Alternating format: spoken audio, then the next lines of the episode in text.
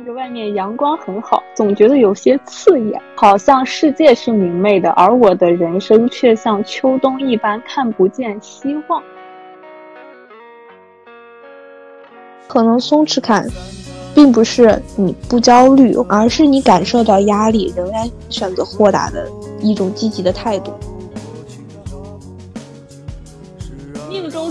你就接受，说不定之后还会有更好的机会给你，说不定你还有一个风口行业在等着你。你每天纠结于过去，然后又担忧着未来，你永远过不好今天。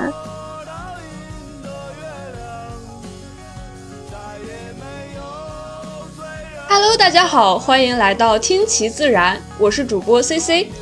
Hello，大家好，我是欧巴。宇宙的有趣，我们毫不在意。我们在意的是用声音和你连接在一起。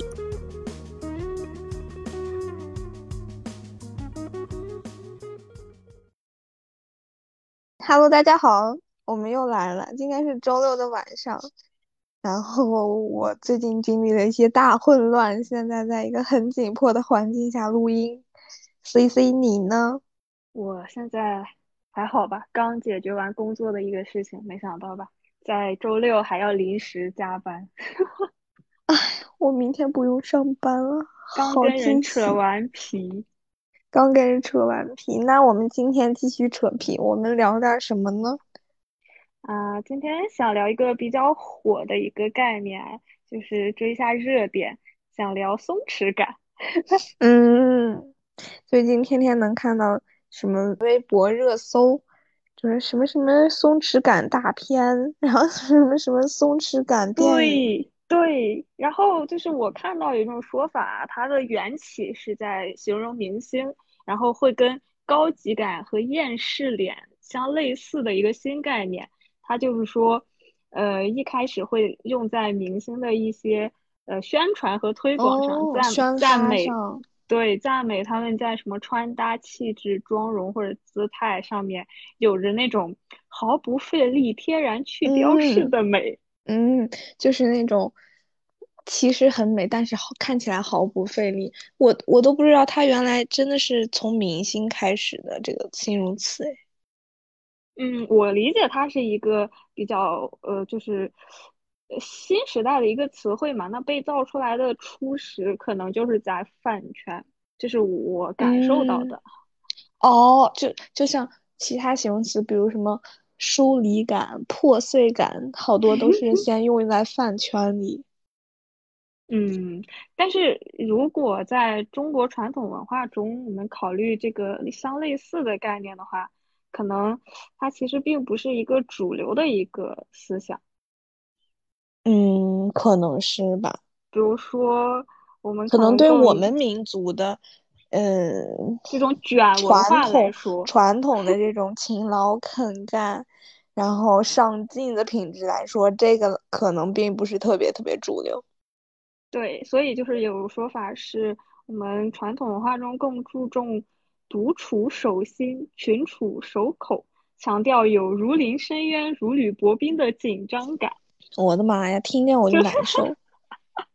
其实我我也是在某一个资料上看的，所以说可能听着我就很这个东西不在我们的一个传统文化的基因里，就是因为它没有可能会被人发现，就是因为它小众。嗯，可能我们发现的类似啊，和它不太一样，可能有那种。比如豁达，什么遗世而独立之类的，但是和这个松弛感还是有一些出入的。嗯，但其实我就是讲起这个松弛感的一个，嗯，一个态度吧，我能想到的就是庄子。你讲讲。我讲不到态度，就是他不是写了一个《逍遥游》。然后他还有一个蝴蝶的说法，嗯，我就觉得他是那种不是很介意呃别人对他的一种看法，然后自己过得比较自由的就是我觉得各各种就是古代中国古代各种子里边，就庄子是最最潇洒、最自由的嘛，就更水瓶座一点啊，我觉得更风向一点。嗯，所以其实我我其实一直以来读书就很喜欢庄子。对你，你有没有了解到从今年开始进入了水瓶时代？哦，我不知道哎。是的，就是星象整体进入了水瓶时代。这意味着什么呢？可能就是水瓶座啊，首先就是水瓶座的人会稍微顺一些，就打破了前三年的一个前三年是水瓶座的一个深渊的感觉。进入了水瓶时代，又象征什么？就是精神变得独立，嗯，然后大环境变得开明，然后就是有各种新奇的东西开始涌现，然后人不再追求一个可能卷的要死的一个状态，而是追求小而美。哦，我靠，这是真的吗？这是有玄学可循的吗？是真的进入了水瓶时代的。哎，你说的这个水平时代是什么？是土星进入水平吗？还是什么什么东西？嗯，怎么说呢？就是木土合相在水平，在二零二零年的年末，木土合相就是水平，就在水平了。然后它是每二十年换一个星座，二零二四年冥王星就要进水平了，然后也会代表一个巨变，就是整个这几十年都是属于一个水平时代。哦，明白明白，所以它是一个综合因素影响的。是的，然后它现在是因为水瓶座就是那种，嗯，新新新奇，然后聪明，然后对新鲜事物很敏感，然后又有一些科技，就科学技术象征内在心灵成长，就是群体的力量和话语被看到，然后人际关系、人的生活还有集体的意识，都会向那种智慧更高维度的世界去走。哦，那我觉得真的很有意思诶，就像现在哈，现在我觉得就是经济环境有一点不好，然后感觉要在崩溃边缘，然后不是还有人说可能经济下行，可能要经济危机啊之类的。嗯，我觉得这也是经济运行周期的一个原因，确实到了这个经济下行的时候，感觉不知道有什么时候就会有一个呃突然的突然的拐点，去变变变变革到一个新的社会形态。就可以浅浅期待一下，其实水平时代 的水平时代下的世界会有更多的科技感，更多的前瞻感，然后更多的嗯平等有爱，然后集体意识的，像灵性修行的那种感觉啊，可以可以，那确实你这么一说还挺搭咱今天的主题的。哎，对，所以说，我觉得可能每个词的出现都不是偶然，就比如松弛感这种词的出现，嗯，对，都是和然后时时代呀，然后人们生活的背景很有关系。然后我就考虑了一下，就是为什么会出现这个词嘛？然后我会觉得，其实可能大家本身就是，一是我刚刚说传统文化就是压抑太久了，二是我们的社会就是确实卷太卷了，也卷了很久。就大家比如说我们这一代。学习压力，嗯，之前高考压力什么的也非常大，然后前一阵还有各种鸡娃，还有各种在线教育、敛财，就各种事情让人觉得整个社会就非常的、非常的激进。嗯，但这种激进并不是会就是说没就没的，对，所以可能和大环境有关系。你看，有激进到一定程度，然后它的资源会不够。用了吧，然后大家可能就会觉得累了，再卷也卷不到什么太多的资源。那大家都整体都躺的话，就可能会稍微，嗯，会往，会往，嗯，一个更松弛的状态。对，对，我觉得可能也是因为就近几年来社会发生了太多事情，然后嗯，也因为疫情之下嘛，嗯，更多的人去探索了生命的本质。大潮之下，嗯，你会被浪潮卷着走，你会不由自主的变得很激进，然后变得很就很卷，然后让自己喘不上气来。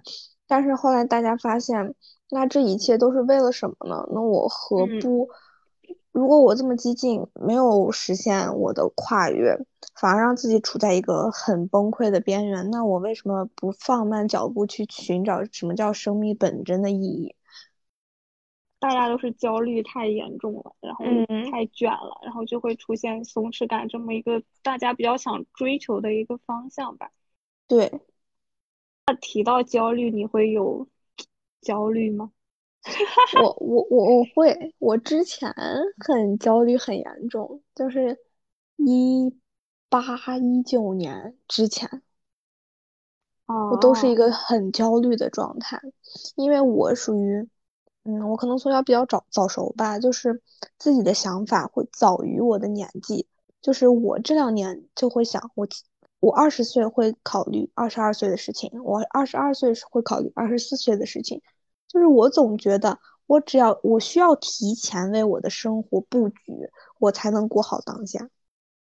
我这种焦虑感是从二零一八年到二零一九年的一个，对，那年的冬天转变的，应该是那年正好冬天，嗯，去海南过冬了一段时间，然后可能在热带啊，就是也不是热带，就是在这种就是热带了，海南算热带了，是吗？应该是亚热吧，哎呀，不重要。对，就在这种环境下，然后海南人又很清闲，真的能感觉到他们的身上的松弛感太松弛了。他们就是那种随遇而安，然后每天开开心心的海边走走，挣点小钱，吃吃点海鲜。我就在那种环境下，就觉得和嗯之前的生活完全不一样，就让人放缓了心中的节奏，就让我。脱离了一段时间的焦虑，然后那个冬天我又好好思考人为什么要这么焦虑，我为什么要把自己处在一个那种，我感觉我之前都有焦虑症啊，就是那种，嗯，那个冬天我就什么都没干，就尽情的享受生活，和家人朋友们待在一起，我反而变得很幸福，我就觉得我每天过得都很有意义，就是从那个时候我慢慢开始转变了，然后发现开始真正的接纳自己。是的，就就像你刚刚说的啊，就是你可能会在提前两年去规划以后的生活，嗯。但其实我我可能现在才渐渐的会有这种习惯，我以前可能会比较心大，然后 现在会去想以以后我可能会想往哪个走向去走，但是这个时候我也不会想的太细，因为我嗯，因为我不太知道会细节到什么样，所以可能对我就只能从大方向去想，想完之后就是任其发展。但是我的一个焦虑点就不会在这一个比较宏观的事情上，我有时候会在小事上会有一些焦虑。比如什么小事情？呃，其实就还好吧，就就比如说，呃，马上要来的一个工作上的事情，或者说，呃，或者说一场，呃，一一场跟朋友的一个约定出游嗯或者怎么样，我可能不会有太，过远的焦虑。对，我能理解了，我也会因为工作呀，就是到我面前的一些小事情可能因为我有拖延症吧。焦虑一些。嗯。我会，我有时候会有一些恐惧，就是你面对一些未知的恐惧，就咱们不说大的未知，就说小的未知，包括嗯。工作上、生活上一些嗯突如其来的事情，你没办法预料这个事情的走向，你就会变得有些恐惧，然后随之伴伴来有的就是焦虑焦虑的感觉。然后我前两天在抖音上看到一段采访，是杨幂说的，具体内容具体的话我忘记了，大概意思就是他说，这个世界对于胆小鬼来说，就是每天都有让你恐惧的事情发生，都有让你感觉到害怕的东西。但是对于一个玩家心态的人来说，这个世界就是一个大的游乐场。作为勇敢的人，就在这个大的游乐场里边撒欢的去玩，所有事情都是挑战。我听到哎这句对对对话以后，我真的我觉得好有力量。我之前焦虑的之后，工作呀或者生活上要发生的各种事情，可能都会给我一些恐惧感。但是我对我后来就把这个这句话摘了一小段儿，当成了我的那个微信的个签了。然后我就时刻提醒自己，就是来什么接什么，所有东西都是挑战。我就在这个大游乐场里边撒欢的去玩，何必焦虑呢？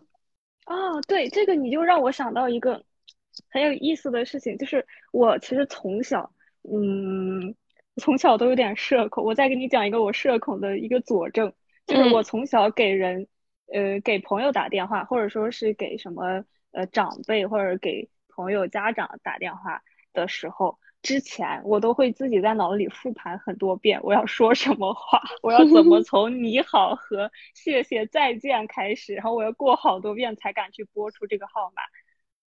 然后就是我小小时候可能会对这些细节更更加的，就是呃，就是放松不下吧。然后现在的话，其实我其实慢慢都会好一些，但是我还是会以一种呃在脑子里去做做一个就是。就大概带打一个标记，说哦，我我我可能最近要做哪些哪些事情，然后会在脑子里有一种有有就有一种还是放不下的感觉吧。等到它真的过去了，可能就会呃真的把它放松下去。这是会让我是有一种其实是小焦虑，但也不会特别影响我的一个状态。嗯，就也不是说我会因为明天要见一个客户就睡不着觉。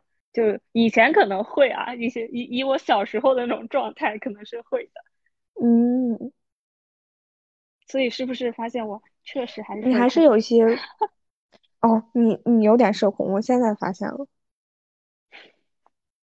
对，就是这个东西我之前都没有意识到是因为什么，因为因为可能我呃表现出来他比较外向的一种感觉，把自己都骗到了。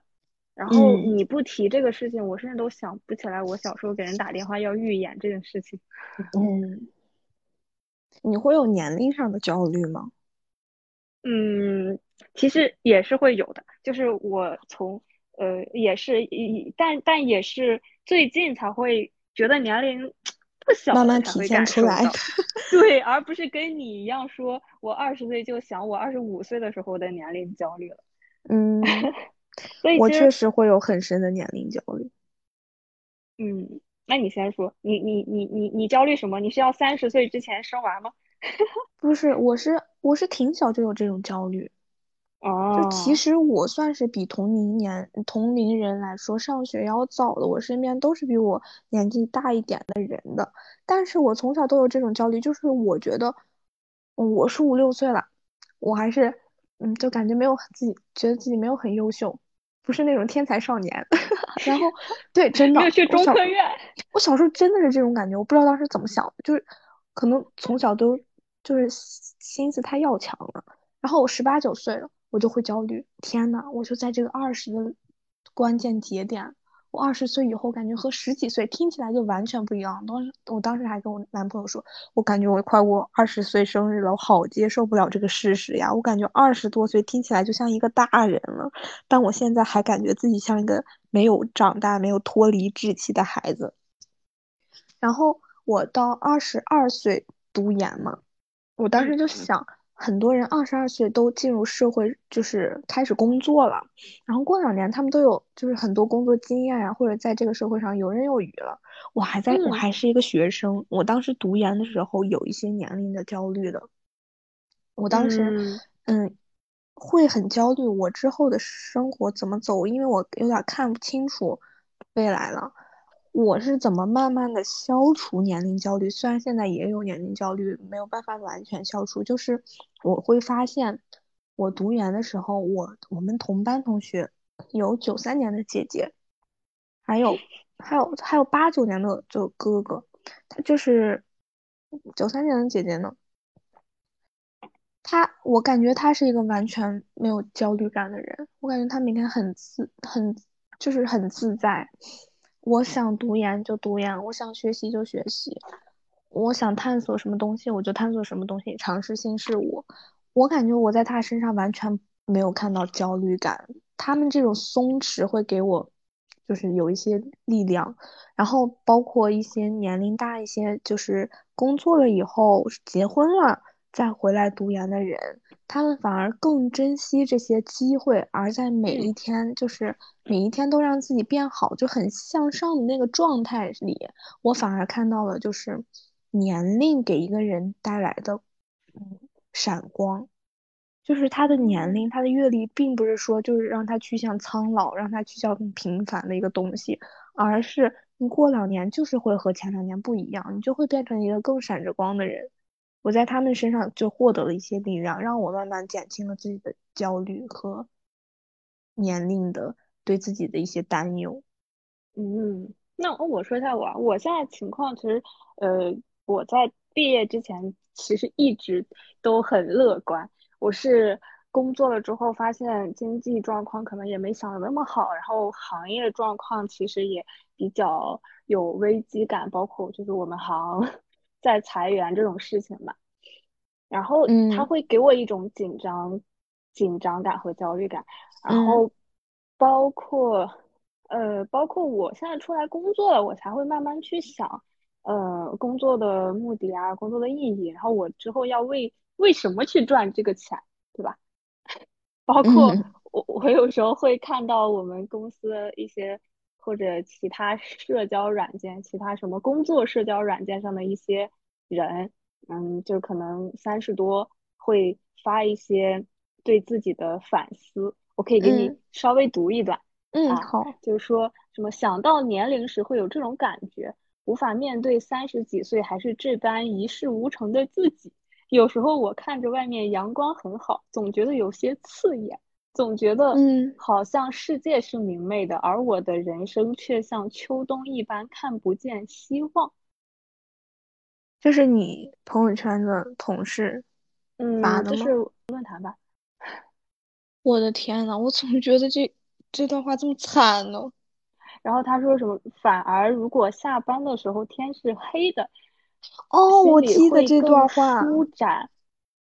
或者说，因为感觉自己在灰蒙蒙的天天里边，就觉得自己就是灰蒙蒙的，反而觉得很安全，是这个意思吗？嗯，我品了好久这个话，然后下面他说的是三十几岁了，有房有车有娃，就是功德圆满了吗？远远不是吧？每天几乎所有的时间都待在这方寸空间里。什么电话会议、协调、甩锅，想办法做，把不想做的事情推出去，就巴拉巴拉的，一年一年这样的下去，出去了又能做什么？嗯，然后年龄只是一岁岁的长，然后焦虑也是一直在长，只是时间好像流失的很快。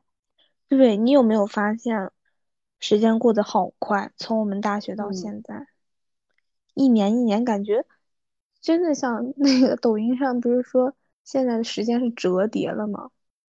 嗯，确实比原来的时间变得快了。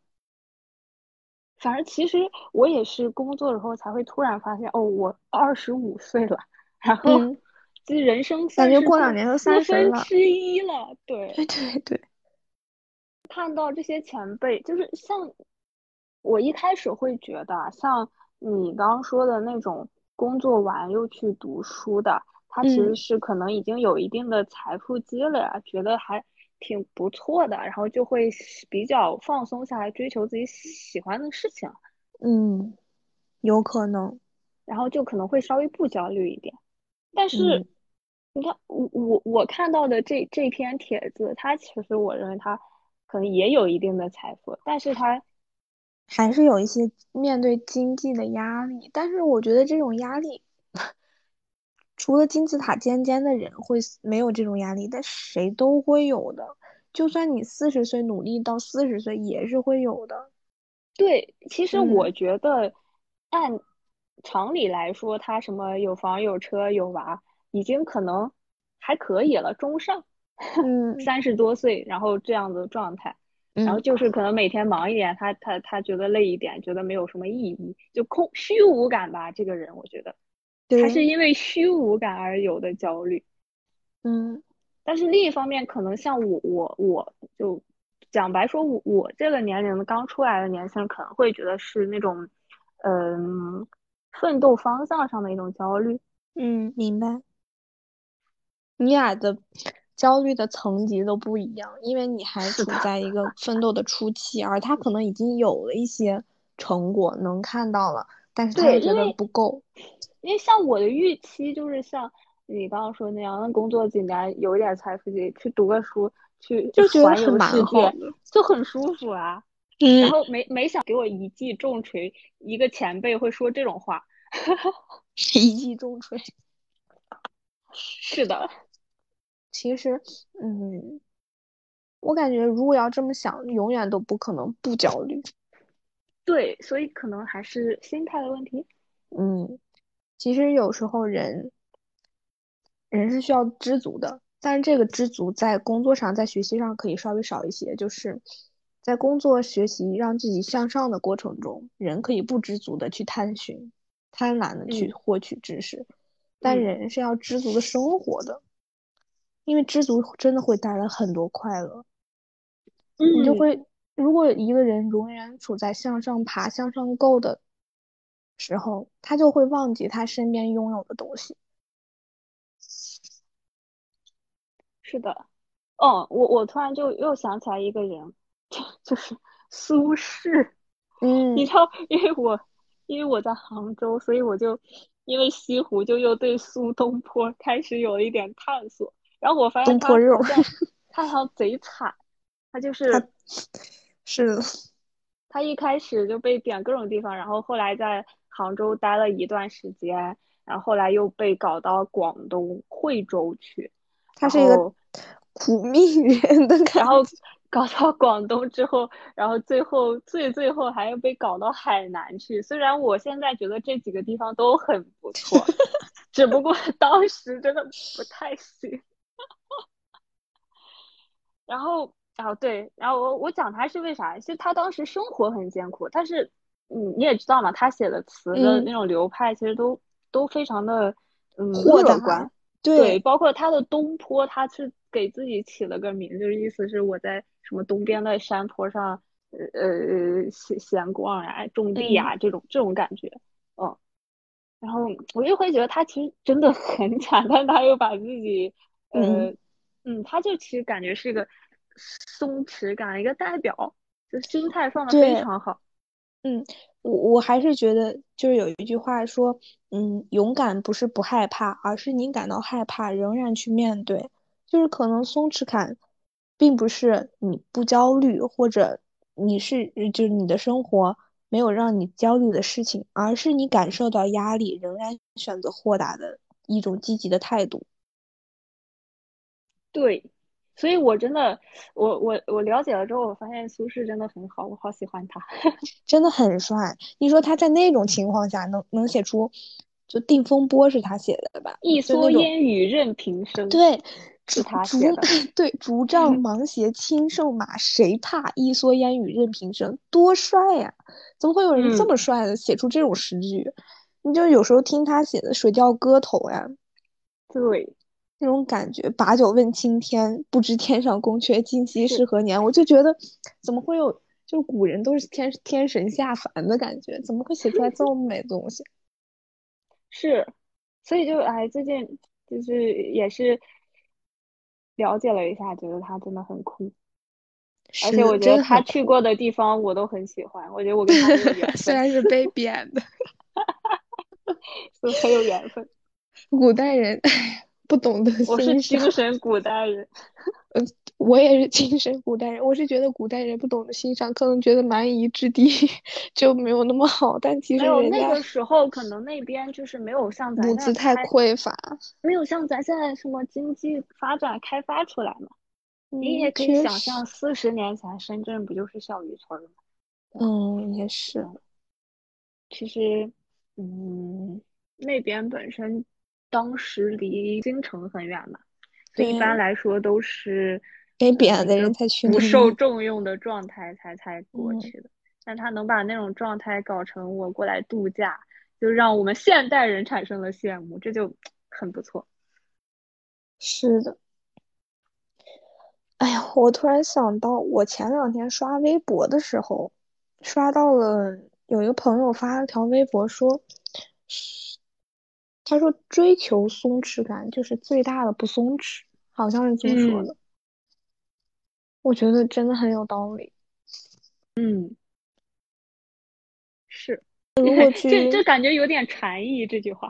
嗯，就好像如果去，你非要追求个一个定义，要给自己贴上那个标签，就是不松弛呀。你就对对开摆开摆，哎，有什么接什么，反而就是松弛。你你这个事儿，我想到一个冥想，哎，冥想其实也差不多是这种状态。嗯，就是说我冥想其实就只是我去调整呼吸，然后我去呃，我我我去任由事情的发展，就任由事情在我旁边发生，但我不我只去注意它，但我我不去过多的去思考它，就让它直接从我的身上就或者脑子流过去。我就不对他做评判，好像有这句话，就是我只对他做接受，但我不对他做评判。嗯，是的，你只关注自己的呼吸，让他意识就自然而然的发生流动。对，就如果你想要去做到一个很好的冥想的状态，就更急功近利一些，反而做不到一个 冥想的状态，感觉跟你刚刚说的就比较像。对，就是比如你要睡觉，我就哎，我好着急，我赶紧要睡着。反而更不容易睡着。嗯，呃，我我最近反正听的书也很多，就之前还听了一本书，叫什么《心流最佳体验心理学》。嗯，这个好听吗？嗯，反正我每次每次都是没啥事儿干的时候，通勤的时候听书嘛。我也不是很有空看书，所以我一般就是嗯。然后他其实讲的就是说，嗯，你做一件事情，如果比较享受，然后比较不太去呃不太去考虑他的一些得失或者什么东西的话，你会更能进入一种心流的状态。你进入心流的状态之后，你的时间感就消失了，然后你会觉得时间过得非常快，或者是过得非常慢。但是你在心流状态的时候，就会非常的呃非常的舒服，就是。你一种很，嗯，明白，很自如，感觉这个很快乐，就很平静的那种状态。对，其实可可以推荐一下。反正可以可以。而我我最近有时候也也是比较比较佛的那种。包括还有一本叫《当下的力量》，它其实讲的是一个临在状态。它它提了一个词叫临在状态。临在状态是我感觉是差不多的意思，就是像他在一个心流中，其实是差不多的意思。然后我又我又想起来那个什么，嗯，哎，我不知道你有没有看那个叫什么《夏日重现》这个番？没有。然后那个番里面有个男主，他在平时想不出来，因为他是一个偏悬疑。哦。偏悬疑吧，应该可以这么理解。偏偏悬疑，它有点穿越的那种，脑洞比较大的这种推理的那种那种番。然后那个男主他有时候想不清楚事情的时候，他就会说他要俯瞰，他去俯瞰。哦。然后他要把自己抽出来去看整个剧嘛。明白。嗯，然后这种事情就呃让我觉得有点像嗯临在状态吧。哦，就把自己抽出当下那个环境，俯瞰这个全局。对，你还有些例子可以举吗？故事？我想想啊，也不是例子吧，我就分享几个一些观感。嗯，就是我有时候会在老年人身上获得到能量，因为他们可能经过 就是岁月的沉淀。他们身上确实有一种松弛感，这种松弛感可能来源于不用上班了吧，就是人家也退休了，可以过自己的退休生活了。就我第一次感觉到老年人身上的松弛感，就是去年我有次打疫苗的时候，那天正好在一个老社区，然后前面排的全是老年人，因为那个社区属于那种比较高知群体。聚集的吧，那些老年人还都，嗯，蛮精神，然后看起来都蛮有学问的。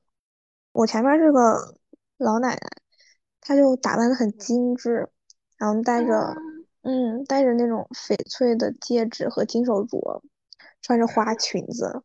我会想起来上海人做核酸，对，就是那种感觉，就在那个老小区。然后她就穿着那种花裙子，然后穿着小高跟鞋，就和她前面的小姐妹聊她最近在看什么书呀，听什么音乐，就很上海的老太太，但是只是在北方，就是穿她穿着也是很森系的那种花裙子，并不是那种花枝招展的。我在我在她身上就看到了一种就是时光给她的，让她变得更美的感觉。嗯，我当时就觉得，如果我像这个年纪，我能成为这样一个，嗯，很悠闲悠闲自在，然后每天的生活，嗯，都过得有滋有味的小老太太，我觉得会很幸福。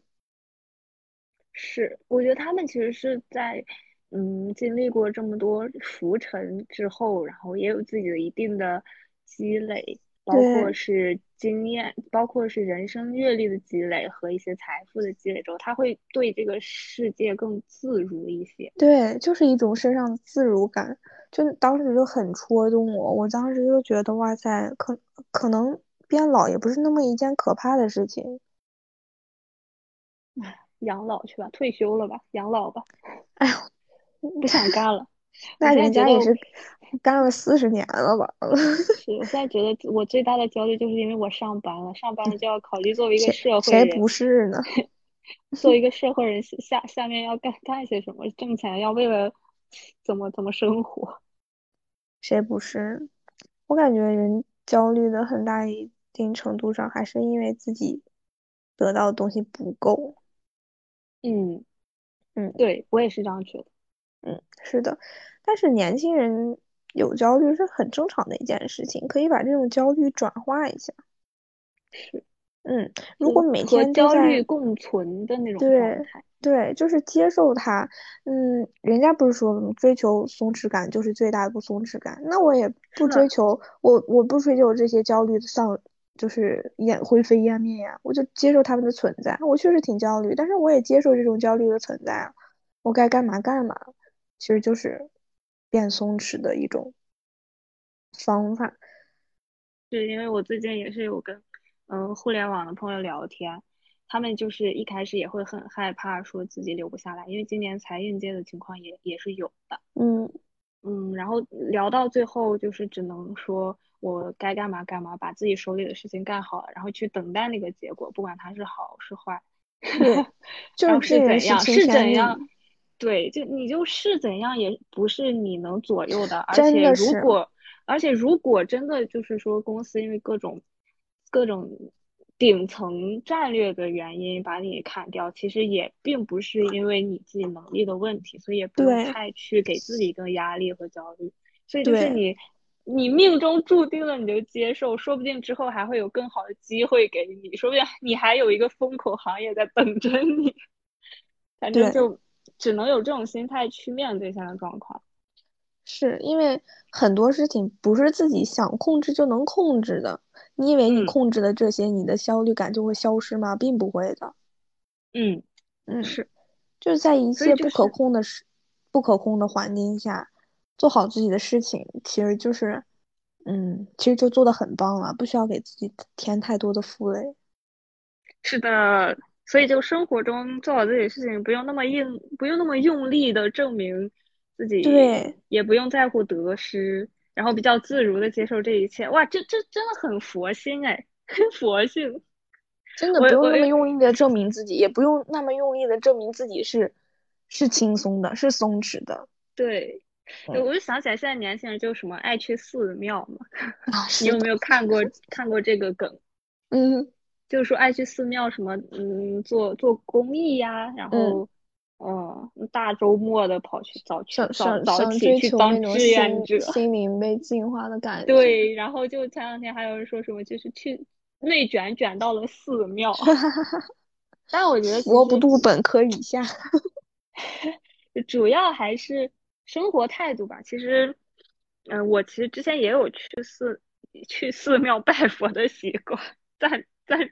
总会被被不信的朋友喷，他们就会觉得你你佛心是一种生活态度，不用去搞这种形式主义的事情。哎呀，还是那句，想做什么就做什么，不一定你这种就是形式主义呀。对对，因为我会觉得我我去了我会自己安心，我需要这种呃，嗯那个叫什么？我我需要这种仪式感。但是其他朋友说的，嗯，这些可以表现在平常的生活态度态度中，我也是认。嗯，明白。嗯嗯，我想到了一个朋友，就是刚才你问我的，我们的订阅者，哦，我在这里 Q 以他一下。可以。有一位叫 SY 的小朋友，他是一个，嗯，他是很要强的人，然后他会很执着于纠结过去和担心未来。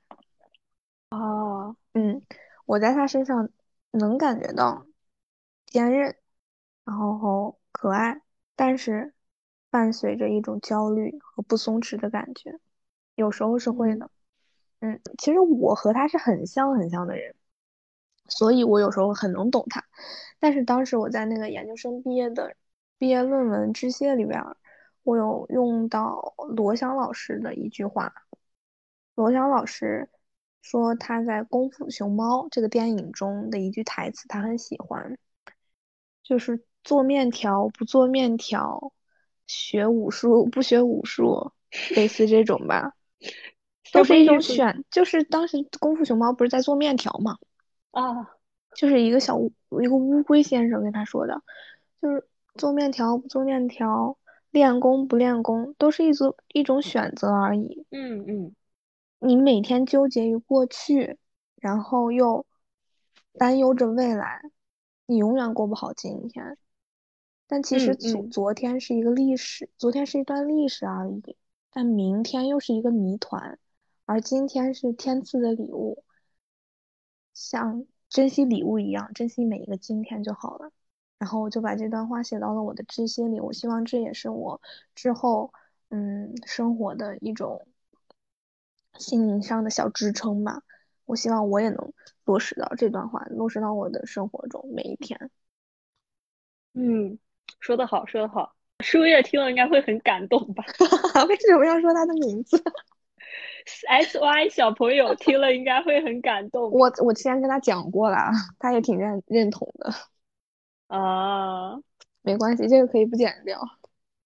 其实我俩都没有太深入剖析自己的焦虑的点，是因为我自己也不太知道我在焦虑什么，可能焦虑被被裁员吧。可能是因为你家你也是刚工作压力比较大，然后我可能小的焦虑就是焦虑工作上呀、生活上的每一件事吧，大的焦虑可能就是觉得自己，嗯，怕满足不了自己的期待，得不到自己想要的东西。嗯嗯，我的焦虑应该就是行业行业现状，希望不要嗯裁掉我。也不知道自己未来的一个规划吧，嗯嗯，会有点不太清晰。但是这件事情可能在我以前的一个呃走向上也是走一步看一步的，嗯嗯。但现在就可能会因为有更多的可能性会去瞎想，会想嗯这样行不行了呀，又怎样？然后如果这样会又又怎么样？哎呀，烦死了！包括包括不是不是咱俩有一个共同好友出国了嘛？然后他他前两天反内卷之王。对呀、反内卷之王，我靠，有机会真的让他来给我们聊一期。他他他他他每次我跟他聊天，我都觉得他在讽刺我，他觉得我太卷了。我一边又会嫌弃他怎么可以这么躺，怎么可以摆烂成这样，然后一边我又羡慕他，你知道吗？有时候我会，羡慕他的。我有时候我会真的觉得他让我感受到了 别样的精彩人生。嗯，他反而是一个很敢的人。俗意义上的那种嗯，OK，对，但其实他是一个很敢做的人，敢想敢做的人，但他身上又会有一种安定感，就是说，任这个世界怎么变化，我还是那个样子。羡慕吧，羡羡慕。有有时机有时间让他来给我们介绍介绍他如何摆烂到底的。然后，然后他就会特别社恐，说啊这种事情我做不来，不适合我。我怕我爸把这个场子搞砸了。不会的，他能听到这节目吗？他应该能吧？我一定会转发给他的，放心。嗯，能行。总结，来吧。刚点都说差不多了，其实我理解松弛感其实也还是不是那种躺平摆烂的状态嘛，就是在拥抱焦虑的过程中，嗯，我们呃心态上放好一点。嗯嗯，那我认为的松弛感就像，嗯，我们上期节目的一个介绍里的一句话，就是拥抱任何不可控的东西，接纳自然而然的情绪和一些流动的感情。上期节目因为聊到 crush 嘛，然后我觉得对上了。嗯，我觉得就是不管是面对感情还是面对生活，都是要拥抱一种不可控的状态，然后接纳一切自然而然的发生。是的，是的。哎呀，太好了，太好了，鼓掌，鼓掌，呱唧呱唧。那我们就一起跟大家拜拜。今天的节目就是这样，你有没有什么焦虑的小故事或者松弛感的在你身上的体现呢？可以跟我们互动留言。然后喜欢我们可以给我们评论，我们真的很需要听众的反馈，虽然没有什么听众。好的，或者私发给我们也 OK。我希望大家给我们反馈，然后多多关注我们，订阅我们。然后在这里，我要特别鸣谢花花局外人的主播李加州老师。我的天呐，看到加州老师订阅我，真的感动的眼泪都要出来了。加州老师好充分呀，我是他的小粉丝，所以不要辜负加州老师的期望，好吧？嗯，好，希望大家也去听听花花局外人，我最喜欢的播客节目。很开心、很轻松的，很开心、很轻松的播客节目，真的很适合。我也听了，我听了一会儿，我觉得这好好贼逗，好好搞笑啊！就是那种东北人说哎，对对对，长春长春 City，希望大家支持花花局外人，也支持听其自然。那我们就跟大家拜拜。好，拜拜，拜拜。